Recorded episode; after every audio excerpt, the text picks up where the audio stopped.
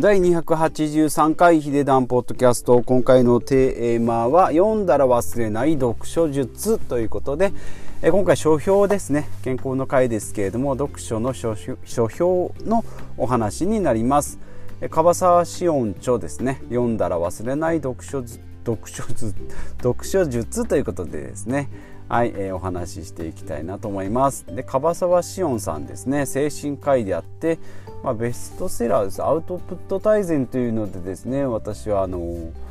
いいいい本だなというのに出会いましてアウトプット大全ですね。えー、でこの本を読んでですねアウトプット7割インプット3割って言ってどうしてもですねこう知識を得ようと思うとインプットガーッとしてですね、えー、アウトプット要は行動したり、えー、発信したりっていうことがおろそかになってしまうけれどもアウトプット7割することによって、えインプット最終的には自分の知識とか知見とか経験になっていきますよということですね。でこの樺沢先生もですね精神科医でありながら、まあ、バリバリ働きながらでも仕事のメリハリはきっちりつけて16時18時以降か。夕方6時以降は仕事しなかったりですね、まあ、いろんな執筆活動とかされてても年間30回ぐらい海外旅行に行ってるとかっていうことでかなりアクティブに動かれて、まあ、もちろんですねそういった人間の作りとか精神的な、え、知識とかがあるので、まあ、そういう内容なんですけどもアウトプット大全ですね。これ非常に良かった。でこのえー、作者から、えー、選んでですね読んだら忘れない読書術ということで、えー、この本を読んでですね、まあ、3つポイントがあります。で1つ目が先ほどのアウトプットをしっかりするってことですね。で2つ目が、まあ、脳脳に刻むコツというのがあって脳にはですねこう刻むコツが、えーまあ、インプットの例えば量だとかそれから時間とか、えー、時間帯とかあとタイミングとかですね。あとまあ繰り返し使うことによって記憶の、えー、種類長期記憶短期記憶だとすぐ忘れてしまうけど2週間で3回ぐらいですね。2週間で3回繰り返して、え、使った知識であれば長期保存されるということですね。なのでお金で言うと例えばお店スーパーのレジで、え、お金を、え、ぐるぐる回しているのがレジレジの中ですね、まあ、これでずっと何回も出し出し入れ出し入れしているのが、まあ、短期記憶。でも、まあ、そのお金がだいぶ溜まってくると金庫に1回移しますね。100万円200万円という塊になったら金庫に移します。こうすることによって長期保存が長期記憶が出来上がりますよ。ということですねであと3つ目が、えー、楽しむってことですね、まあ、無理やり詰め込むんじゃなしに読書も、まあ、知識が増えるっていうこともさらに行動につながるということもしっかり楽しんで、えー、発信してアウトプットしていくっていうことが、まあ、読んだら忘れない読書術ということでアウトプットと脳に刻むコツそれから楽しむってことですね。じゃあ具体的に、え、どんなことをしていくんですかということですけど、まあ、本を買ったらですねどうしても私たち本5500円で買ったって言ったらですねああなんか良かったなとかありがたいなとか大事にしようとかっていうふうに思うんですけど、まあ、まずは目次をしっかり読んでくださいねっていうことですね。20分ぐらいかけて読んでくださいねって言うんですけど、まあ、実際の私もですね本を買ってもですねよし買った日はですねよし明日に備えて今日は寝ようみたいな感じで、えー、見るのが次の日になったり。で次の日になったりですねなんか別のことをやることを思い出して、え別のことを手手をつけてしまうと。で本は投げっぱなしってなるとですねいつの間にやら積んどくっていうことで、まあ、本棚にこうしまったまんまで、まあ、たまにパラパラ見るけどもなんかこのエネルギーがもう残ってないみたいな、えー、ことになりがちなのでもう買ったらすぐ目次を熟読するってことですね。で目次を熟読すると次の2番目なんですけどルートを決めるってことですね。目次を読むとこうあらすじというか流れが書いてあるので、えー、お金の本であればまず第1章お金を貯めるコツとか2番目は資産の形成の目標をとかというふうにこう段取りが書いてあるのでそのルートをこう決めていくってことですね。あルートをこう把握するってことです。あこのこの本はこういう流れに沿ってお金って書いてあるけど使い方なしに貯め方とかそれから運用の仕方が書いてあるんだなっていうふうな、え、方向性が見えてくるので、まあ、それをしっかり知るってことですね。あらすじで頭の中をこう一応こう道道しるべを作っておくってことですね。で、え、3番目にこの「はじめと」と後書き後からっていう後書きありますね。これは作者の思いが書いてあるので、まあ、これをまず読む。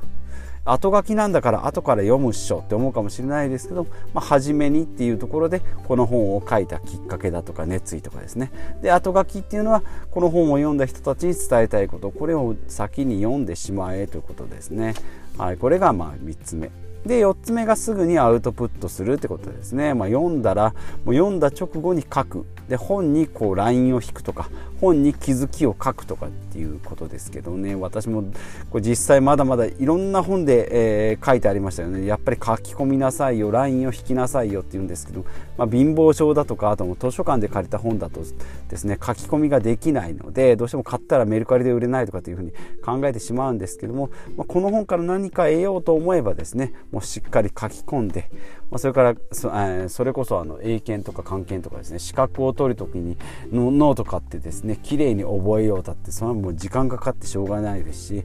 記憶の質も悪くなるので、まあ、しっかり書き込むってことですねもう1500円の知識を自分の中に刻み込めばもうこの本の、えー、役目は終わりだということですね。はい、ですので、まあ、すぐにアウトプット書いたりあとは人に話したりするってことですね。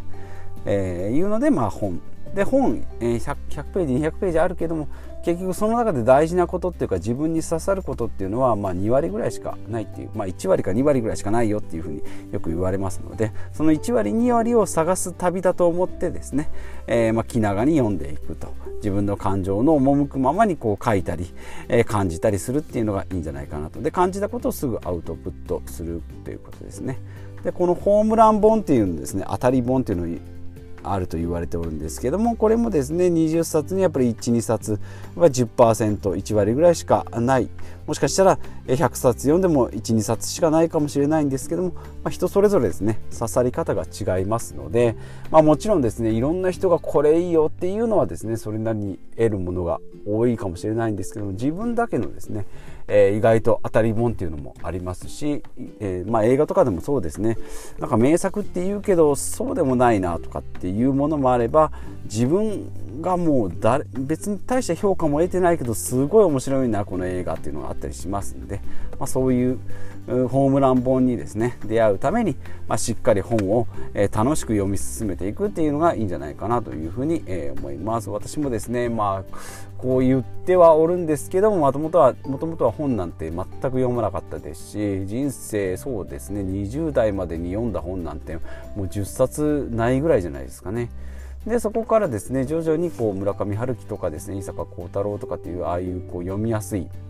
とされるベストセラーをですね、まあ、何冊か読むうちにまあ読書は楽しいなと思いながらですね2020年去年ぐらいからこう自己啓発本だったりお金の勉強の本だったり不動産投資の本とかをですね、えー、読み始めて、まあ、このコロナ禍も相まってて1年半ぐらいでそうですね100冊ぐらいは読んだんじゃないかなと思います。まあ、その中でもですねこの先ほど言いましたアウトプット大全っていうのはもうこのアウトプット7割インプット3割っていうこの黄金比を頭に叩き込んでですね、えー、しっかり本を読む。スピードも上がりましたし質も質も上がったしアウトプットの、えー、行動量も増えてきたんじゃないかなということで、まあ、そこからですね、えー、そこから転じてこう健康とかで節約投資ですねあと断捨離とか戸、えー、建ての不動産っていうのも、えー、しっかり、えー、発信していけるようになったんじゃないかなということですのでまあ私のですねこの、